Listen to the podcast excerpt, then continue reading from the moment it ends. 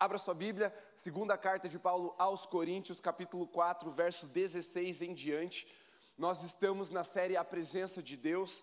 Hoje é o terceiro, terceiro culto dessa série. Estamos exatamente na metade de cinco cultos em que vamos ministrar essa temática sobre a presença de Deus. Já falamos sobre os níveis da presença de Deus e o impacto, é isso, né? O impacto da presença de Deus semana passada com o pastor Daniel.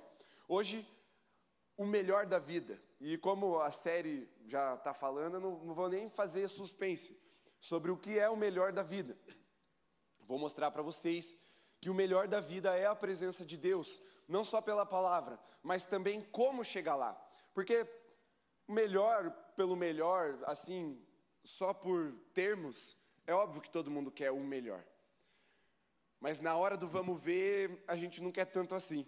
E a mensagem de hoje é para nos mostrar que a presença de Deus ela é o melhor da vida e vale a pena pagar o preço para permanecer na presença de Deus.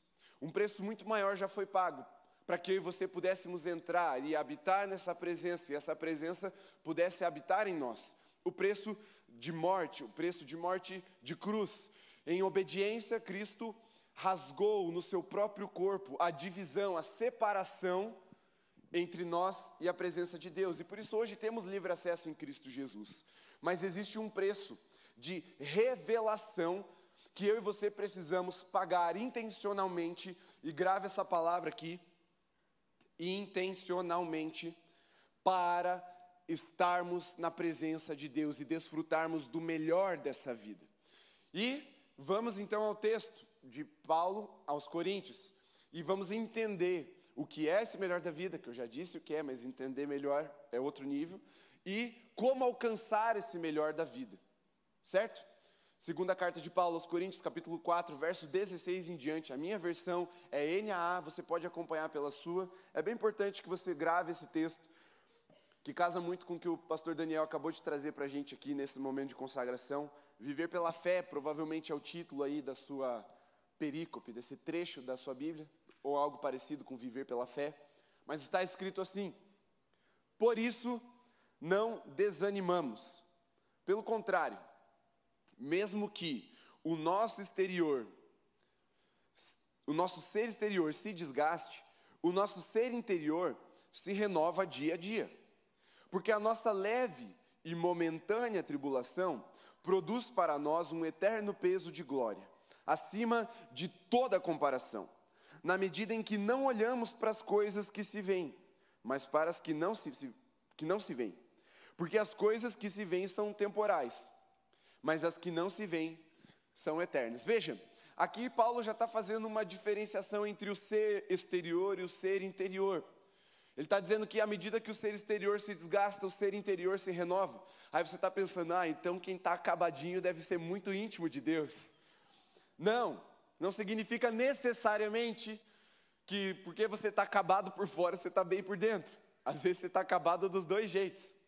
O que Paulo está falando aqui é sobre uma busca intencional sobre a presença de Deus. Não é um acidente, ah, nossa, estou mal, agora eu vou ficar bem com Deus. Não, não é automático, fiquei mal de uma forma, agora estou bem com Deus. Sofri, melhorei, sou mais espiritual, estou mais trabalhado, o Senhor me provou e aprovou, aleluia, glória a Deus. Não, precisa de uma intencionalidade nessa busca, precisa-se de uma intencionalidade nessa vivência, nessa transformação, para que alcancemos o melhor da vida, que é essa renovação interior e que vai nos levar ao lugar do centro da presença de Deus, ao lugar onde Deus se derrama de forma abundante. Só que, vocês sabem que eu gosto muito do apóstolo Paulo. Porque ele tem uma capacidade única de pegar as teologias mais profundas, e teologia aqui não é uma teoria, eu estou falando de revelação, de conhecimento de Deus, e associar diretamente à vivência da igreja. Ele, ninguém na história é tão bom nisso quanto o apóstolo Paulo. E ele começa esse trecho mostrando que esse trecho é, na verdade, uma conclusão.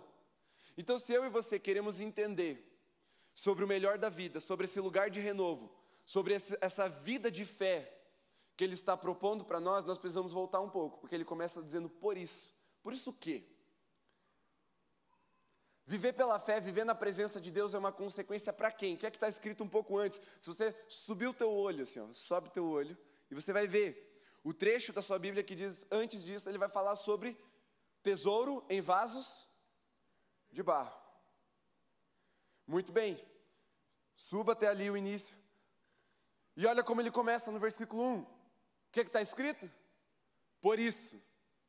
Então, Paulo também não começou aqui. Antes dele falar dos tesouros em vasos de barro, Paulo está falando de outra coisa, e aí você precisa voltar um capítulo. E o que é que Paulo está falando no capítulo imediatamente anterior, no capítulo 3 da segunda carta aos Coríntios, sobre a glória ou o ministério da nova aliança.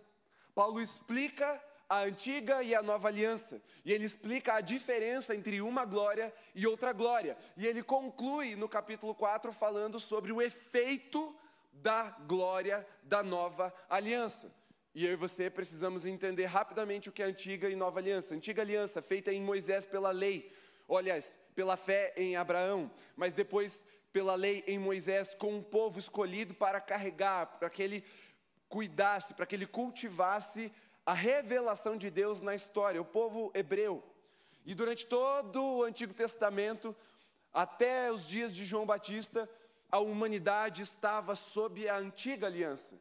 Uma aliança que exigia obediência e fé, mas que era limitada. Agora, em Cristo Jesus, quando encarna, vem à terra, vive sem pecado, morre, ressuscita e ascende aos céus, ele dá início ao que nós chamamos de uma nova e superior aliança. A glória da nova aliança está sobre nós por meio de Cristo Jesus.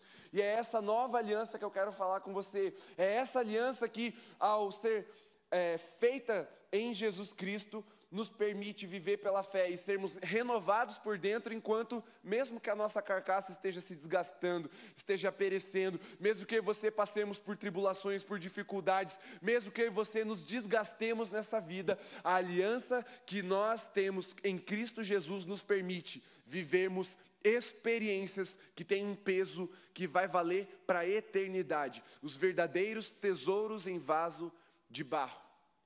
E é isso que Jesus está, olha, que Paulo está falando nesse texto. Existe algo que mostra para mim e para você que nós somos barro, mas que o que nós podemos carregar é tesouro eterno.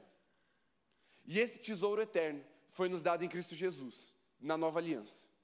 Mas o que é que Paulo está falando sobre a glória da primeira e da segunda, ou da antiga e da nova aliança? O que é que Paulo está falando no capítulo 3? Ele fala sobre Moisés.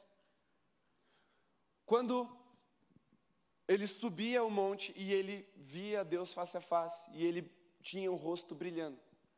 E ele fala de uma glória que ia apagando, que ia diminuindo.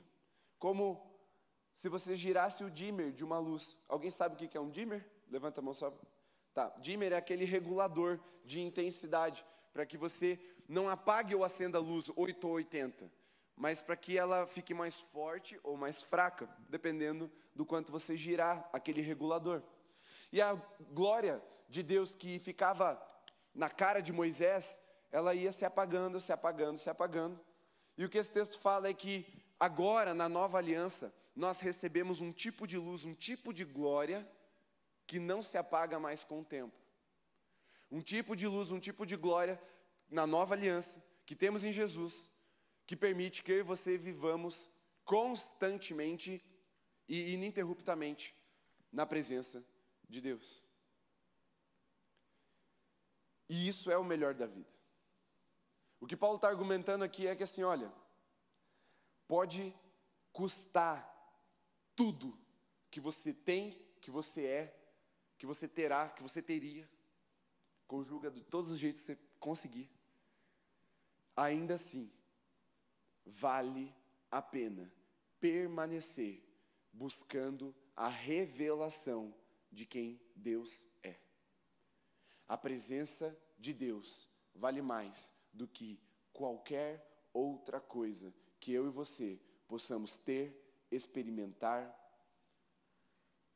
cultivar, qualquer outra coisa. Nada se compara ao que Deus tem para nos oferecer em Cristo Jesus. E Paulo entendeu isso. E eu queria que você entendesse um pouco da vida de Paulo agora.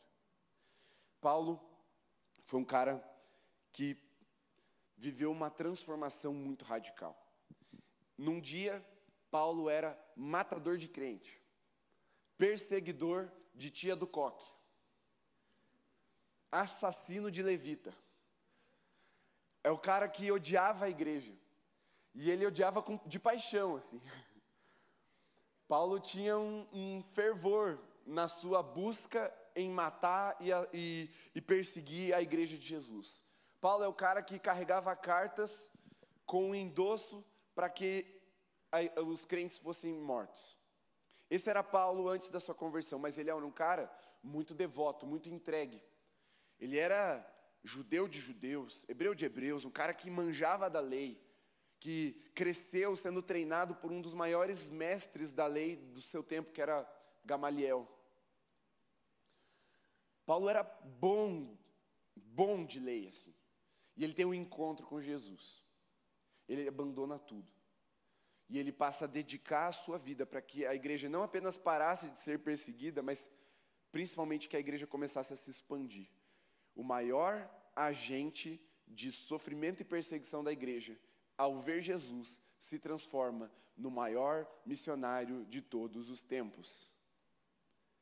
Esse é o poder da presença revelada de quem Jesus é. No dia em que Paulo teve os seus olhos abertos para quem Jesus é, aquele cretino do Paulo se converte e se transforma. Talvez na segunda maior inspiração que a gente possa argumentar em termos bíblicos. Depois de Jesus, talvez ele seja a pessoa que mais nos inspira, ou deveria nos inspirar. Claro, isso tem, passa muito por uma questão de gosto, mas é inegável que Paulo é um homem fora de série, extraordinário, no poder de Deus. Agora, Pare e pense um pouquinho em você. Feche seus olhos. Tem coisas que você está tentando, ó, há muito tempo abandonar e não consegue. Pecados e coisas que não são pecados, mas que freiam a sua vida. Tem muito tempo que você já se conformou e pensa assim: ah, isso aqui não dá. Pastor, eu já tentei de tudo. Eu vi um vídeo no YouTube que o coach me ensinou a fazer isso e eu não consegui. Era infalível e eu fali. Eu já fiz campanha. Eu já fiz jejum. Tal profeta já orou por mim. E não adiantou. Pastor, eu estou dormindo em cima de 50 Bíblias abertas e não está adiantando. Pastor, eu vou na igreja todo dia da semana. Eu caço conferência, eu caço culto. E não adiantou. Eu tenho certeza que você não é pior do que o apóstolo Paulo era. Mas um encontro revelador com Jesus, um encontro que os olhos de Paulo foram abertos para a glória de Jesus, ele foi transformado. Meu querido, minha querida, meu amado irmão, Nesse momento, eu creio que o Espírito Santo está reacendendo em você a esperança de transformação. É possível viver uma transformação, mas deixa eu te dizer, não é você que vai se transformar.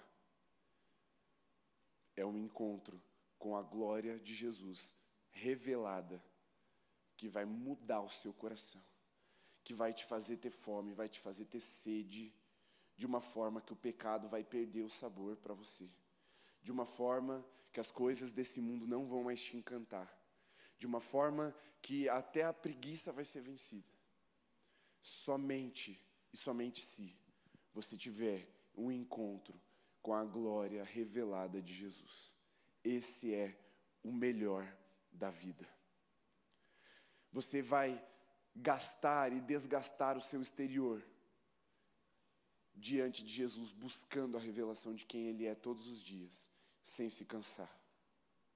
Pode abrir os seus olhos e olhem bem para mim aqui.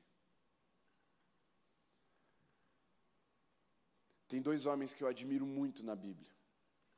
Tem muito mais do que isso. Mas tem dois em especial.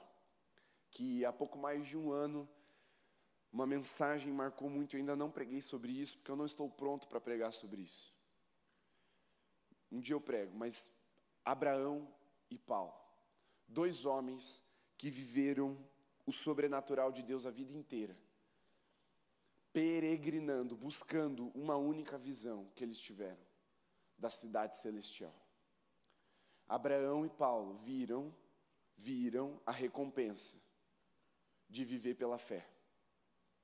E eles são dois dos maiores ícones de fé da palavra. Um no Antigo, um no Novo Testamento. Um na Antiga, um na Nova Aliança.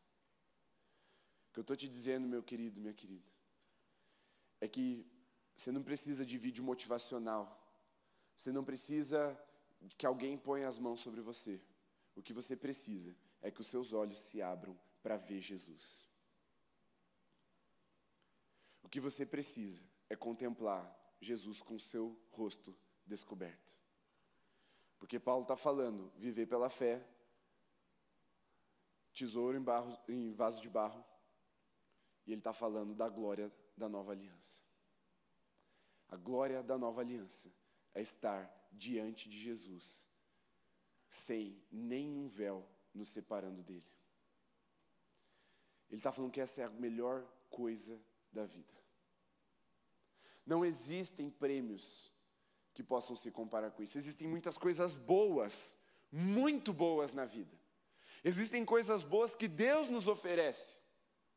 Existem coisas que estão prometidas na palavra, mas que não são o melhor. Por exemplo, se eu e você não fôssemos crente, vamos lá, e perguntasse o que você mais quer na sua vida, qual é o prêmio mais desejado, a gente ia provavelmente caminhar por um lado meio ostentação. Ah, eu ia querer ter esse emprego, eu ia querer ter esse carro, eu ia querer ter essa casa, eu ia querer ter não sei quantos seguidores. A gente ia provavelmente colocar metas ou trazer uma resposta de coisas muito boas na vida, assim, que de luxo, de ostentação, de conforto. Agora, como a gente é crente, a gente não vai falar que eu queria um Camaro. A gente vai falar, não, Senhor, eu queria uma palavra. Senhor, eu queria uma bênção. Senhor, eu queria assim um ministério. Não, eu queria um ministério assim relevante. Tudo isso muito bom, tudo isso prometido, tudo isso coisas que Deus quer dar para a gente, é ou não é verdade? Mas Paulo está falando que tem uma coisa que é melhor do que todas essas. E que é essa coisa, essa uma coisa que nós precisamos buscar. Que é a presença de Deus. É estar diante dele face a face. Não existe nada melhor do que conhecer a Jesus com os olhos abertos e com o rosto descoberto. Só que para isso, eu e você precisamos passar por um processo. Já te expliquei o que é o melhor da vida. Mas eu preciso trazer para você também o que é que Paulo está falando e ensinando sobre como alcançar esse melhor da vida. Porque o melhor está claro. Talvez você ainda não tenha isso como uma verdade enraizada no seu coração, mas está claro aqui. A minha oração é para que essa mensagem saia da sua mente e venha até o seu coração e faça morada aqui. Para que você, quando chegar diante de Jesus, se desespere por uma revelação. E não estou falando de profetado, estou falando de Jesus se revelar. Estou falando da glória de Deus vir sobre nós, sobre você, sobre mim. Estou falando daquela sede que faz a gente ignorar tudo. Você chega com o seu cartão de crédito estourado, com a sua família doente, com ah, o seu emprego por um fio, é, você chega cheio de problemas, mas quando você está diante de Jesus, parece que essas coisas somem e o seu único clamor se torna: Senhor, eu quero mais de Ti. Quando você chegar nesse ponto, é porque você entendeu e você creu que a presença de Deus é o melhor da sua vida. Porque por mais que Deus vá te curar, por mais que Deus vá te dar um novo emprego, por mais que Deus vá abençoar a sua vida, por mais que Deus vá intervir na sua família, todas essas coisas boas ficam em segundo plano. E a única coisa que pode te satisfazer diante de Jesus é, são seus olhos abertos e o rosto de Jesus descoberto para você contemplar. O dia que você sair da presença de Jesus, curado, satisfeito, por causa dessa cura, sem ter recebido uma revelação, sem ter entendido algo além de quem Jesus é, volte e insista, porque Deus ainda tem mais para você. Se Ele te curar, pergunte: o que o Senhor está me revelando? Qual o pedaço do Senhor Jesus que eu ainda não conhecia e o Senhor está me mostrando agora? E aí você vai mostrar para Jesus que você não está ali por interesse, mas você está ali por causa dele de verdade. Agora, como chegar lá? E aí é que está. Quero voltar para o texto, no capítulo 4. Olha só, ali no versículo 16. Por isso não desanimamos. Ele está falando de desânimo. Ele fala, pelo contrário, mesmo que o nosso ser exterior se desgaste, o nosso ser interior se renova dia a dia. Porque a nossa leve e momentânea tribulação produz em nós um eterno peso de glória acima de toda comparação, na medida em que não olhamos para as coisas que se veem, mas para as que não se veem. Porque as coisas que se veem são temporais, mas as que não se veem são eternas. Olha o que Paulo está falando tem um processo chamado tribulação, que vai produzir em nós um peso de glória, um peso de eternidade. Quem aqui quer ser tribulado, levanta a mão. Seja sincero, não precisa mentir. Se você quer ser, você já entendeu. Pois é. Vamos lá. O que é uma tribulação? Ah, é perrengue crente, pastor. não, não é perrengue crente. Tribulação é um processo de Deus nos esmagar para tirar o bagaço e extrair melhor, a melhor essência que Ele tem em nós. Tribulador é um, uma máquina que esmaga a cana para tirar o caldo. Tribulador é o processo de Deus de tirar de nós aquilo que não tem peso de eternidade. Desbagaçar a gente, para que nós possamos experimentar a doçura da presença dEle nas nossas vidas. Sabe por quê? Porque nós estamos num mundo entorpecido. Nós estamos num mundo viciado em ópio existencial, numa droga existencial.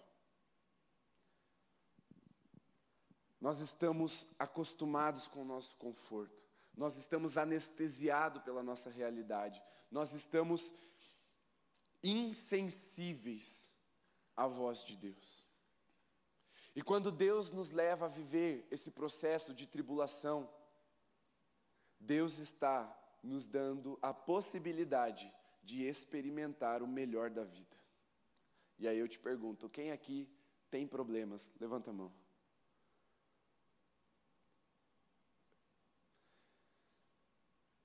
que eu quero te dizer nessa noite com muito carinho é que você ressignifique todo problema que você tiver na sua vida agora. Porque pode ser que Deus esteja tentando te sensibilizar para ouvir a voz dele, e aí não importa que o seu exterior esteja se desgastando, aí não importa que você esteja sofrendo, aí não importa que esteja difícil. Se você está em Cristo Jesus e sofrendo, Deus está te dando uma oportunidade de conhecê-lo de forma mais profunda. Eu sei que isso está te incomodando. E a minha intenção é que você se incomode mesmo. Porque numa era em que ficar mal é bad vibes, uma era em que ter problemas não dá like, uma era em que você Passar por tribulações é sinal de fraqueza de fé, de fragilidade, não porque você não creu muito, não você não foi curado porque, ainda porque você ainda não acreditou de verdade, ou você ainda está é, tá passando por esse problema, por esse aperto, por essa situação, porque você deve estar tá em pecado. Jesus também foi esmagado e não teve nenhum pecado, mas ele estava ali, na presença de Deus. Paulo não estava em pecado, Paulo estava em obediência. E a única coisa que o Espírito Santo prometia, garantia, selava no coração dele, é que de cidade em cidade ele ia passar por tribulações. Mas por que que Paulo não desanimava? Por que, que Paulo não desistia da fé? Por que, que Paulo não chutava o balde e ia embora? Voltava a ser fariseu? Por que, que Paulo não ia viver a vida dele? Era cidadão romano, inteligentíssimo, versado em várias línguas. Ele tinha uma boa vida para viver. Ele não era um pé rapado qualquer que não tinha mais nada, desesperado, a falar agora só Jesus. Não, ele tinha tudo. Como que um cara que tinha tudo e vê Jesus uma vez, larga tudo para passar por todo tipo de tribulação, de dificuldade, de angústia, de dor nessa terra e não desiste. Eu só posso concluir uma coisa. Paulo entendeu que a presença de Deus valia todo o sofrimento que essa, essa vida tem para nos oferecer. E Jesus nos garantiu: no mundo vocês vão ter aflições, tem de bom ânimo, porque eu venci o mundo. A vitória que Cristo está nos oferecendo é sermos sensibilizados, descauterizados, sermos habilitados para conhecer quem Jesus é. Mas para isso, meu irmão, eu e você precisamos amar Jesus muito mais do que nós amamos o nosso conforto, muito mais do que nós amamos o nosso status, muito mais do que nós amamos qualquer outro ídolo do nosso coração, seja um ídolo religioso ou não. Para receber essa revelação que nos sustenta na fé, independentemente do que aconteça, eu e você precisamos amar tanto Jesus, que quando essas coisas acontecerem, ao invés de eu desanimar, que, é, que Paulo está falando, por isso não desanimamos, ao invés de eu recuar, ao invés de eu, não, vou baixar a intensidade, vou ficar quietinho agora, né, nem vou buscar tanto, vai que o diabo me esquece. Não, mas é agora, agora eu vou ver Jesus. Porque existe uma graça na dor, existe uma graça na dificuldade, existe uma graça na ofensa, quando nós nos ofendemos com alguma coisa que fizeram contra nós. É a graça de conhecermos mais a Jesus. E não se engane, não acredite na mentira desse mundo, não acredite na mentira do Instagram, não acredite na era das redes sociais. O ser humano está sofrendo. O problema é que ele quer se anestesiar desse sofrimento, ao invés de entender que Deus está se revelando, que Deus está se apresentando. Sabe, porque muitas vezes eu e você, a gente toma banho, se arruma, às vezes nem toma banho, mas se arruma, vem para a igreja. A gente vem indiferente, ah, tanto fez, tanto faz, vou, vim, vou, só mais um culto. Sabe por quê? É porque a gente está anestesiado. É porque a gente não percebeu que a qualquer momento Deus pode se manifestar com a glória dele nesse lugar. Só que para isso a gente precisa se apegar ao que a gente está querendo driblar, ao que a gente está querendo transpor, que são as nossas dores, que são os nossos sofrimentos, que é o nosso desgaste. Veja, existe o melhor da vida. O caminho para esse melhor é muito difícil. O caminho é estreito. Ele vai exigir de nós disciplina, perseverança. Mas no final desse deserto, tem a revelação de quem Jesus é, e isso precisa bastar para nós. Isso precisa bastar para nós. E creia, meu irmão, a hora que a revelação chegar, o deserto acaba. Jesus te dá a cura para a sua enfermidade. Jesus abençoa e faz prosperar a sua dificuldade financeira. Essas coisas são boas e elas vêm, entenda, mas nada, nenhuma delas pode se comparar ao que Jesus está propondo para nós, que é o melhor da vida, que é a presença dEle. Mas antes de se revelar, Ele quer nos dessensibilizar, porque foi o próprio Cristo que falou que não jogaria pérolas aos porcos. O que, que é isso? É entregar algo de valor para alguém que não sabe discernir o que é de valor. Nós só entendemos a preciosidade do que é a glória de Deus, do que é a presença de Deus, quando nós nós entendemos a nossa própria miséria, que somos pecadores, que estar na presença de Deus não é, um, não é jujuba, não é uma cereja no bolo, não é a sobremesa, mas é a essência do que nos move a vida inteira nos faz transpor qualquer deserto. Se Jesus me convidasse para viver um deserto de 100 anos e ainda nessa terra eu não pudesse chegar lá, mas no final da minha caminhada ele falasse: Eu vou abrir os teus olhos, eu falaria: Senhor, então me mostra só um pouquinho para eu ver e não desistir, igual foi com Paulo, igual foi com Abraão. Porque Paulo peregrinou a terra, ele Paulo não, desculpa. Abraão peregrinou, rodou, rodou, rodou, e ele não chegou aonde Deus tinha prometido, onde Deus tinha mostrado para ele. A Bíblia diz em Hebreus que Abraão creu, e por isso ele participou da promessa. Ele nem viu a terra, ele teve uma visão de fé daquilo que Deus revelou para ele e isso sustentou ele. Pode ser que Jesus não volte na nossa geração, pode ser, eu creio que ele volta, mas talvez não. Mas eu vou pregar todas as vezes, lembrando que ele vai voltar e que pode ser amanhã, pode ser hoje ainda. E que a promessa do final vale a pena tudo que nós temos para enfrentar. Ah, pastor, mas você não está entendendo. Eu nasci com uma dificuldade terrível. Sei lá, qual seja a sua dificuldade. Você não sabe o pai e a mãe que Deus me deu. Deus está querendo revelar para você que Ele é um pai que, que, que provê muito mais do que o seu pai é físico. Ah, pastor, mas você não sabe o perrengue financeiro que minha família vive desde que eu nasci, é sempre a mesma coisa. A gente nunca sabe como é que vai ser o final do mês. Deus está querendo se mostrar provedor. Deus está querendo se revelar para você. Um pai amoroso, um pai que cuida dos detalhes. Mas você precisa não é falar assim, ai meu Deus, eu vou parar de sofrer, vai lá, lá, lá. Não, não. É falar assim, eu vou sofrer, mas eu vou sofrer na presença de Deus. E aí eu vou ser sustentado. Aí eu vou vencer essas dificuldades. Mas, pastor, eu sei que você está lutando aí dentro de você para se convencer de que a sua dor não vale a pena. A dos outros até vale, a sua não. Vale a pena perseverar na presença de Deus e perseverar buscando. Quem viu o que Jesus vai entregar para nós, abandonou tudo e passou uma vida de sofrimento buscando aquilo que Jesus prometeu. Tenta entender isso. Feche seus olhos por um instante. O que você faria para realizar o seu maior sonho? Eu tenho certeza que o apóstolo Paulo faria muito mais do que você para realizar o dele. E ele abandonou isso ao ver Jesus. Você quer ser achado fiel até o final? Você quer vencer as dificuldades do tempo que nós vivemos?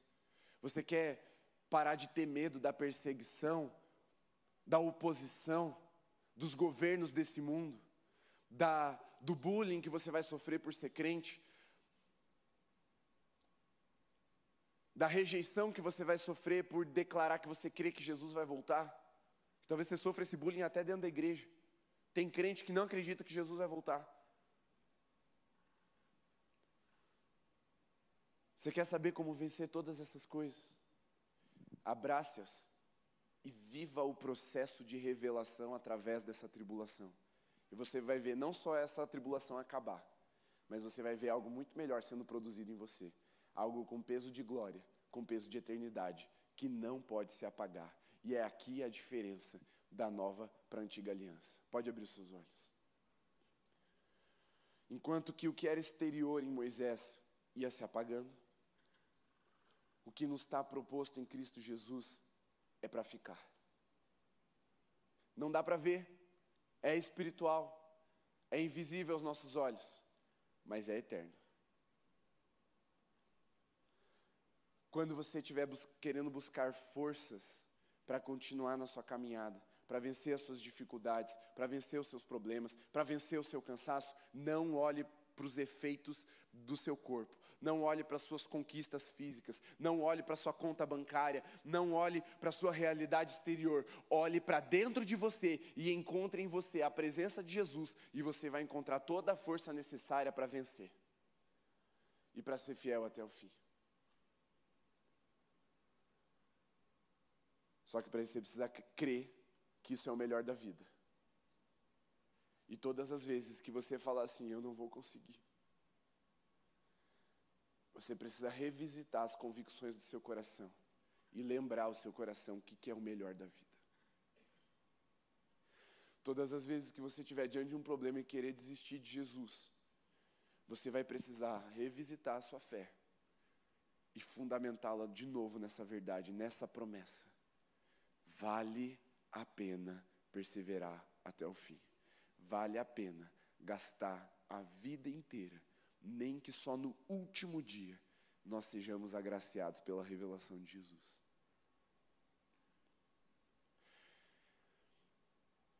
Quando eu e a Camila a gente era recém-casado, bem não era tão recém-casado assim, a gente já era pandemia, né? no início da pandemia. Nós pegamos um Uber e faz, faltava dois dias para acabar o mês, né? Tirando aquele dia que a gente estava mais dois dias. E a gente tinha exatamente 10 reais. Faltavam dois dias e a gente tinha 10 reais.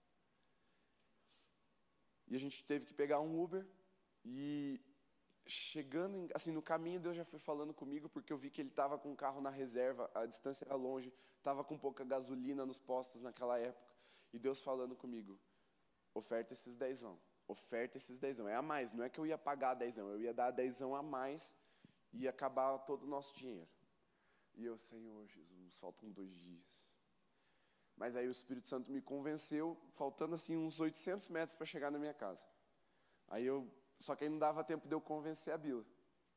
Aí eu virei para ela e falei assim, amor, me desculpa, depois eu te explico. Ela me olhou assim, o que, que você vai fazer?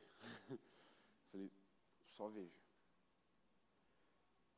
Chegamos, eu entreguei os 10 reais para ele e falei, ó, Deus mandou eu te dar. E te lembrar que Ele está cuidando de você mesmo quando o teu tanque está acabando, está esvaziando. Vá até o posto e coloque 10 reais a mais de gasolina. É o que eu tenho. Aí orei por ele e a gente entrou. Aí a gente se olhou, demos risadas, né? Ah, dois dias de jejum, vamos ficar bem espiritual agora, Deus promovendo espiritualidade em nós. Podia ser isso que Deus queria revelar para a gente, que a gente é capaz de fazer um jejum de dois dias e nos tornarmos mais mortificados na nossa carne para vivermos a, a glória de Deus. Mas não foi isso que Deus quis revelar para nós. Deus quis revelar para nós que Ele estava cuidando, que Ele estava com a gente. E aí, no, na manhã seguinte, chegou um pix ou uma transferência, agora não lembro. Supriu e sobrou naquele mês. E a gente riu de novo. Mais um pouquinho de Jesus sendo revelado para nós. Passamos uma noite achando que ia ter que ficar dois dias de jejum. Mas passamos dois dias muito, muito mais alegres do que estaríamos se tivéssemos segurado aqueles dez anos. Às vezes vale a pena entregar um pouco mais. Ah, pastor, mas está no final do ano, estou esgotado. Um pouco mais. Talvez esteja na próxima curva. Aquilo que Deus quer revelar para você. Vai um pouquinho mais. E talvez você veja a glória de Deus tomando a sua vida. Persevere um pouquinho mais. E você veja as chaves da sua vida se virando. Porque a presença de Deus vale a pena. Só de conhecer um pouco mais de Jesus, só de nos tornarmos um pouquinho mais parecidos com Ele, já valeu a pena. Se tem uma coisa que você vai encontrar no caminho de busca pela presença de Deus, é oposição e tribulação, por dois motivos. O inimigo não quer que você chegue lá, e Deus não quer que você chegue lá de qualquer jeito. Porque o que tem lá é indesperdiçável. E você precisa estar preparado, habilitado para experimentar.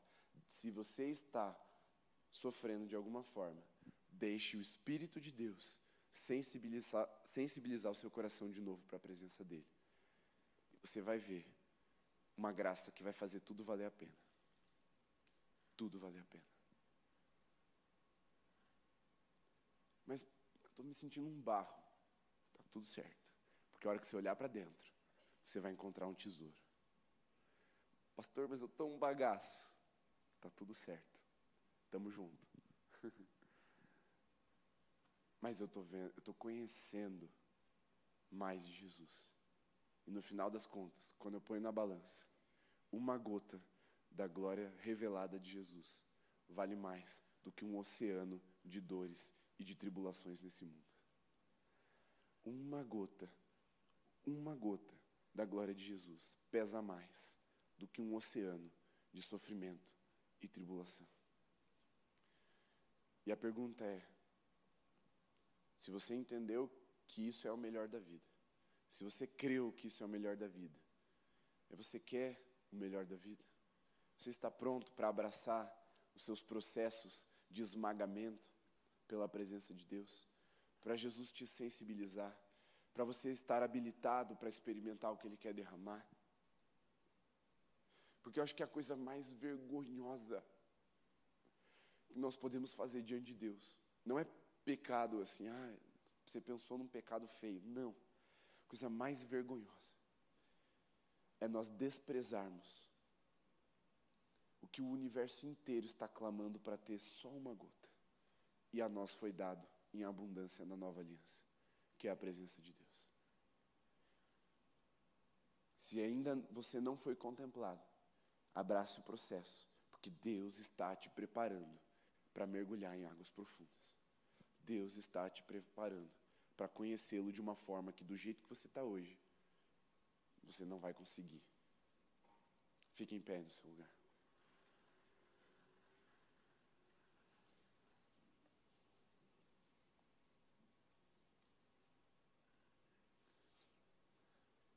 Porque a questão aqui não é se nós sofremos. Ah, se você sofrer. Não, você vai sofrer. Você vai. A questão aqui é como sofremos. Sofrer na presença de Deus é que faz toda a diferença. Sofrer com Cristo é que faz a diferença. Porque nós somos transformados pela glória revelada nesse sofrimento. As aflições são para o nosso bem. Olha só, eu li o versículo 16 em diante, mas veja o que está no versículo 15. Presta bastante atenção. Olha o que Paulo está falando.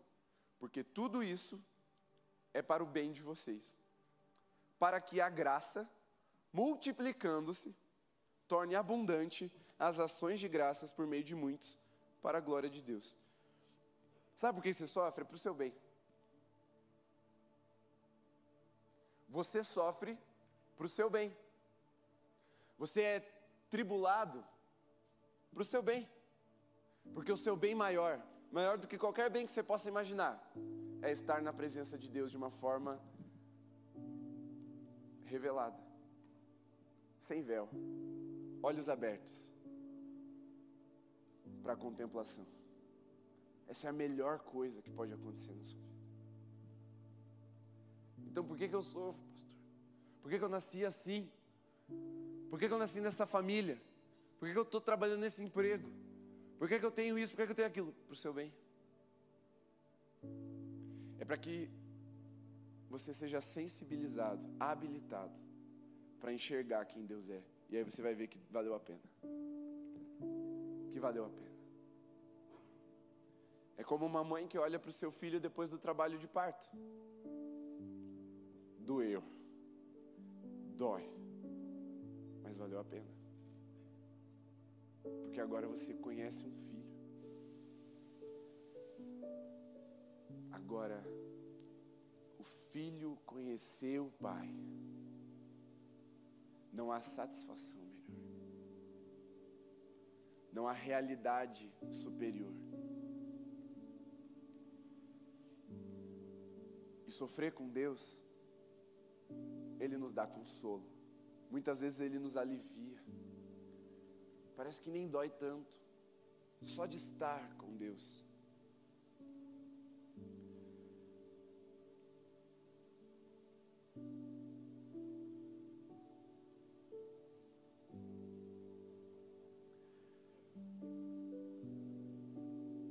Mas eu não estou falando de você buscar qualquer tipo de sofrimento, ah, se automartirizar. Não. O sofrimento ele vem sozinho, você não precisa buscar sofrimento. É o que está posto. É o que Deus propôs para você na sua realidade de vida. Não fique intensificando o sofrimento. Não, busque eliminá-lo. Se ele não for eliminado, é porque Deus tem um propósito para que ele cumpra na sua vida. O que eu quero te afirmar, avivar no seu coração, é a perseverança, apesar da sua realidade. você descobriu uma enfermidade na sua família ou na sua vida esse ano, se você descobriu ou aconteceu uma situação dentro da sua casa que desestabilizou o seu lar, se você se esbarrou numa barreira ali, numa uma, uma diversidade na sua vida que complicou você todinho. Talvez Jesus esteja falando um pouco mais alto no seu ouvido agora. Talvez o Espírito já esteja se movendo com mais facilidade em você. Talvez você já esteja com os olhos mais abertos e com o coração mais atento. Isso faz valer a pena. Você quer vencer o deserto, quer passar por ele? Ande na direção da promessa, ande na direção da presença. Porque qualquer outra direção que você andar, ainda que você saia do deserto, você vai encontrar sequidão, desespero, morte, vazio. A única direção que pode nos salvar verdadeiramente do nosso deserto existencial é a direção da presença de Deus. Mesmo que isso te custe, mesmo que isso te desgaste, mesmo que isso te atribule, vale a pena ir até o fim e encontrar o que Jesus prometeu no final. Só que Ele não nos abandona nesse processo. Não é porque uma presença superior, uma glória revelada maior está lá no final, que a presença dele não nos acompanha em tudo isso. E o que você talvez precise ser lembrado nessa noite é que Jesus está com você, meu irmão, minha irmã. Não pensa nos outros agora, pensa em você por um, por um instante. É você que está doente, ou tem um diagnóstico. É você que está com uma dificuldade dentro de casa. É você que não está conseguindo algo que você queria muito. É a sua realidade agora. É nessa realidade que Jesus está ali se revelando para você. E está te lembrando agora, vale a pena. Não desista. Não desista de perseverar, não desista de prosseguir naquilo que Jesus te propôs. Que Ele está te chamando, vem para a presença. Vem para dentro. Vem para mais fundo.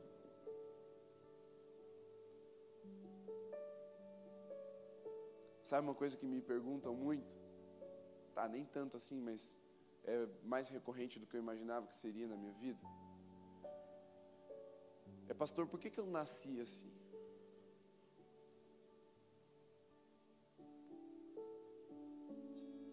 Eu não sei. Mas eu posso te apresentar quem sabe.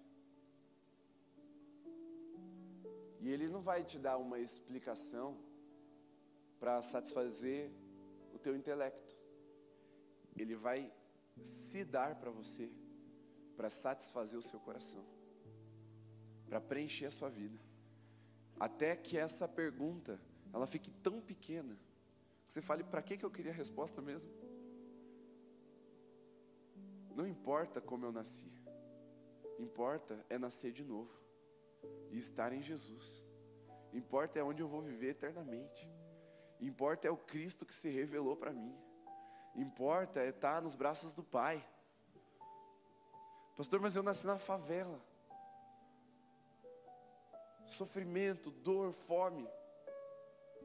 Mas você vai morar em palácios que os banquetes vão ser abundantes. E é para lá que Jesus está te chamando. Pastor, mas eu, eu tenho uma enfermidade tão ruim, tão difícil. Mas o teu corpo vai ser glorificado para viver eternamente. Eu fico imaginando uma bactéria, um vírus, tentando contaminar um corpo glorificado. E os anticorpos literalmente dando risada. Eu já imaginei isso. Porque essa é a minha realidade de hoje. Eu fiquei tão doente esse ano que tantas vezes, né, o Dani compartilhou isso, eu falei isso no domingo. Eu também fiquei muito doente esse ano. E eu só consigo falar, vale a pena, porque um dia meu corpo vai ser glorificado. E quando o vírus tentar me pegar, Meus anticorpos vão rir, vão fazer bullying com o vírus. Porque tudo isso vale a pena para estar com Jesus, para conhecer quem Ele é. Nós só podemos experimentar o que é doce porque existe o amargo. Nós só podemos experimentar o que é bom porque um dia estivemos maus. E se a tua dor te fez se aproximar de Jesus, já é um motivo para você agradecer a Deus por ela. Ainda que ela te machuque, ela te levou para o melhor lugar que você poderia estar. E deixa eu te dizer, essa dor vai acabar. O reino de Jesus não tem dor. O reino de Jesus não tem sofrimento. O reino de Jesus não tem lágrimas de choro. De choro, lágrimas de choro. Não tem lágrimas de, de sofrimento, de dor, de angústia. E o reino de Jesus vai ter a presença dele. O que é que faz os anciãos abandonarem suas coroas? Que é que faz os seres viventes abandonarem a contemplação da criação, se não a presença revelada de quem Deus é? O que é que faz os anjos ficarem perplexos diante do trono, exclamarem santo, santo, santo, a cada volta que eles dão, se não a revelação de quem Deus é? vale a pena. E se você entendeu que essa presença vale a pena, eu quero te chamar para uma aliança agora. Porque os dias que nós vamos enfrentar, talvez sejam maus, e a nossa fé vai ser provada. Só que o meu maior sonho, e o pastor Luiz Wagner me perguntou isso alguns meses atrás, ele falou: qual que é o teu maior sonho para a juventude? Eu tinha na ponta da língua, sabe por quê? Porque eu oro por isso. Toda semana, se não todos os dias. Eu falo, Senhor, meu maior sonho é ver essa geração que o Senhor me confiou queimando por Jesus, num nível, num, numa temperatura, numa intensidade, que quando o futuro escatológico da igreja se apresentar, nenhum deles se desvie e se perca. O meu maior sonho é que você não desista disso. E tudo vai ter valido a pena. O meu maior sonho é que a sua fé não se esfrie tudo vai ter valido a pena. Meu maior sonho é que quando Jesus falar, basta, é chegada a hora, Ele te encontre buscando e esperando essa, essa revelação. Esse é o meu maior sonho. E eu vou buscar até o fim dos meus dias. É ver você assim, na presença de Deus, insistindo, perseverando Vocês podem não ser os mais bonitos, ainda que sejam muito bonitos. Vocês podem não ser os mais afinados, ainda que a Júlia se esforce. Vocês podem não ser os mais ricos, ainda que Deus nos faça prosperar. E tem nos feito prosperar. Vocês podem não ser os mais talentosos, mas que vocês sejam os mais fiéis. Porque é a esses que Jesus chama de vitoriosos e é a esses que ele decidiu dar a coroa da vida. Se você quer viver essa aliança com Jesus, deixe seu lugar e venha aqui à frente. Se coloca falando, Senhor Jesus, eu vou ser encontrado fiel. Quando o Senhor, nos dias que o Senhor decidir derramar a tua presença, eu vou estar lá. Eu vou ser aquele com fome, com sede. Eu vou ser aquele com a lenha preparada. Eu vou ser aquele com o coração aberto, com os ouvidos abertos, com os olhos atentos.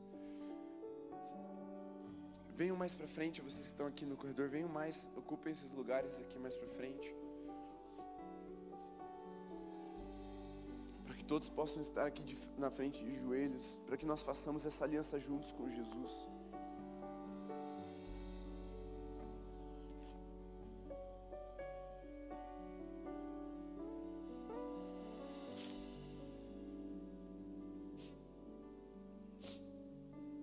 minha oração é para que vocês sejam o time de adoração com a maior temperatura de, de presença de Deus dessa cidade, dessa terra.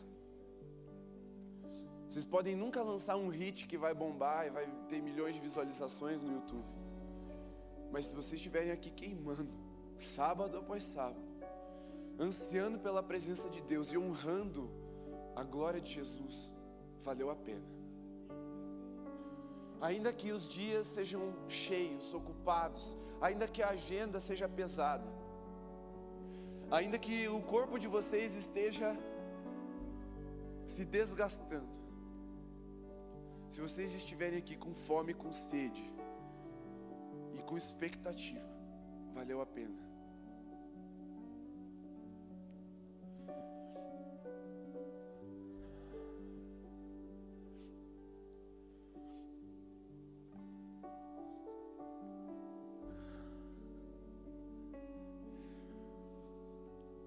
Amado Senhor,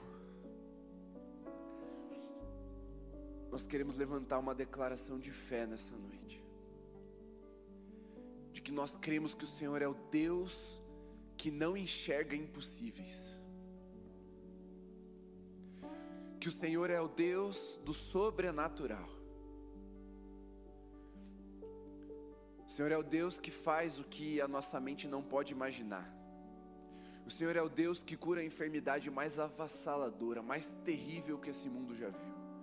O Senhor é o Deus que realiza milagres que o coração do homem não consegue explicar. O Senhor é o Deus que intervém e traz descanso, alívio, socorro no momento das dificuldades.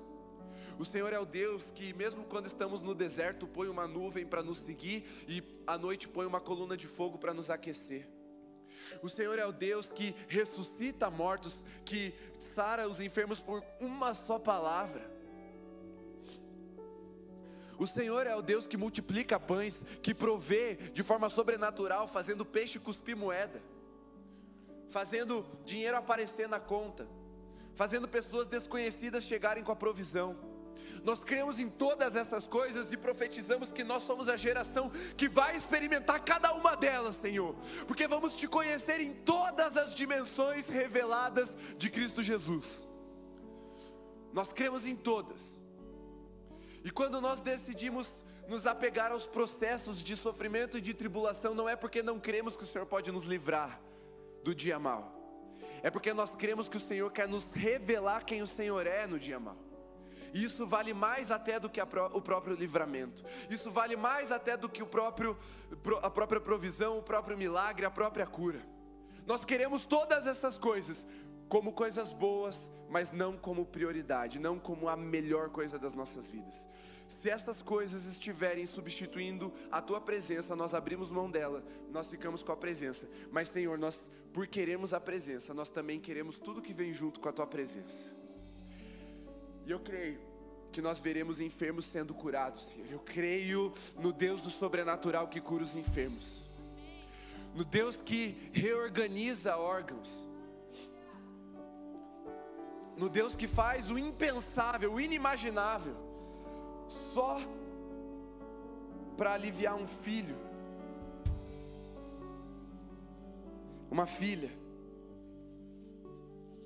Eu creio que o Senhor vai fazer coisas que demorarão horas para nós explicarmos tamanha glória, tamanha majestade da tua revelação. Que nós vamos sentar nas mesas, Senhor, rodeados de céticos, e nós vamos revelar a glória do sobrenatural do nosso Deus. Nós vamos contar do dia da provisão, do dia da generosidade, nós vamos contar do dia em que cadeirantes vão andar, do dia que cegos vão ver, do dia que surdos vão ouvir.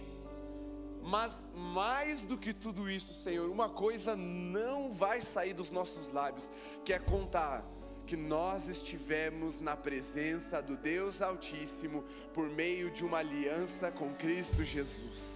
E isso valeu mais do que Nós vamos olhar a tristeza nos olhos e vamos sorrir. Nós vamos olhar o dia mal e gargalhar. Porque no final desse dia mal, vem a misericórdia do Senhor que se renova e te revela a cada manhã. Senhor, tira a nossa vergonha de sofrer. Vivemos numa era da performance, uma era em que temos que fazer tudo tão bem para sermos aceitos. Tudo tem uma dica, tudo tem um método que vai melhorar, melhorar, melhorar. E Senhor, nós queremos te oferecer o melhor, a excelência da adoração, a excelência da entrega, a excelência do servir, mas não por performance, Senhor. Nós queremos te entregar por amor. Que a nossa excelência esteja fundamentada no amor, na devoção, na paixão e não na estética. Não não na parte externa. Porque o que é exterior se desgasta. Nós estamos é preocupados com os tesouros, não com os vasos de barro. Barro, o Senhor quebra, faz de novo. O que nós não queremos perder é o tesouro mesmo aquilo que é precioso num nível que não podemos explicar, num nível que nos faz jogar fora todas as coisas boas dessa terra, que como Daniel nos faz recusar a mesa dos reis, os manjares dos reis, que nos faz recusar os livros da sabedoria desse mundo, que nos faz recusar as riquezas, só para ter intimidade com o Senhor. E aí temos a sabedoria do alto, a mesa do Rei dos Reis a riqueza que o ouro, o tempo, a traça, o ladrão não podem tocar, mas vai durar para sempre. Se essas tribulações estão gerando em nós peso de glória, peso de eternidade, Senhor, pode vir, manda vir mesmo.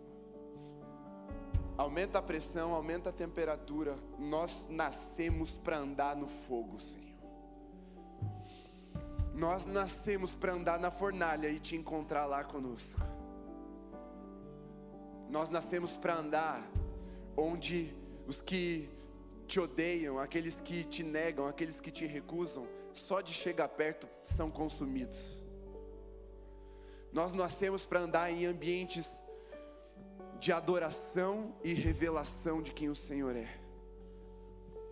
Então, na nossa dor, que o Senhor seja glorificado na nossa falta, que o Senhor seja revelado, que a glória do Senhor seja experimentada em níveis ainda maiores.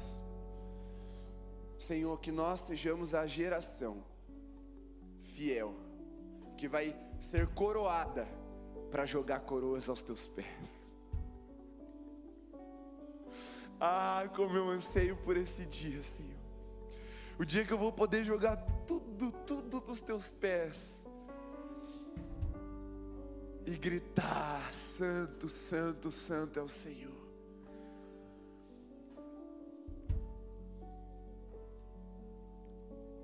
Senhor, eu peço que onde um dia o pecado foi abundante, foi forte, foi sinistro, a tua graça venha de forma superabundante. Teu texto fala isso, é, é para isso que o Senhor nos permite sofrer.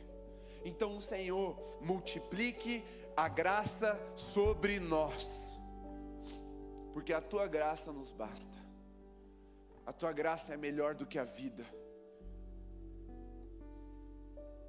Que quando as pessoas admirarem a, as nossas vidas, admirarem a nossa história, elas vejam os tesouros que estão em nós e não o vaso que nós temos exterior.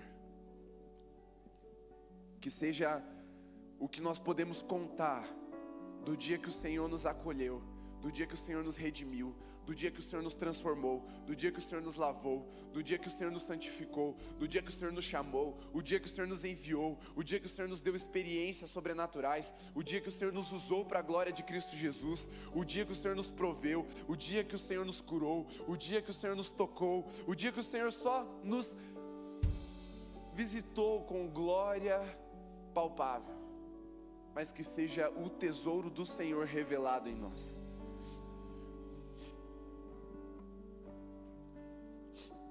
E nós encerramos esse culto, Senhor, assim,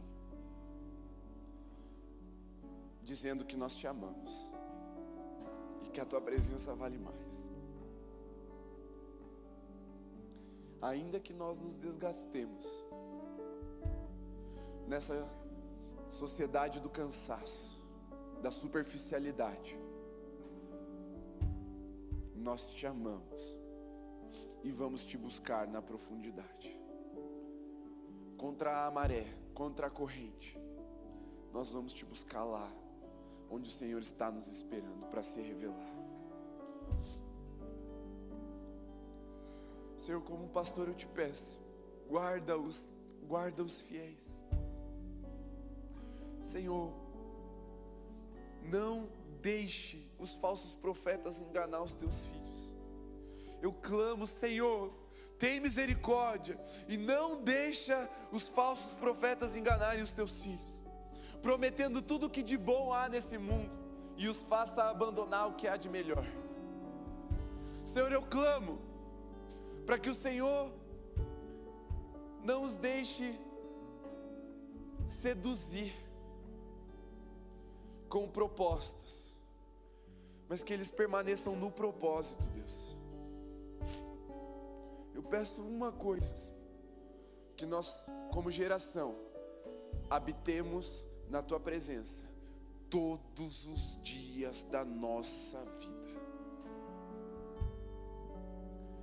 Recebe o nosso amor, recebe a nossa adoração, recebe a nossa entrega. Em nome de Jesus. Amém, Senhor. Amém. Você pode ficar em pé e não, não saia de onde você está, só fique em pé aí onde você está. Coloque as mãos assim.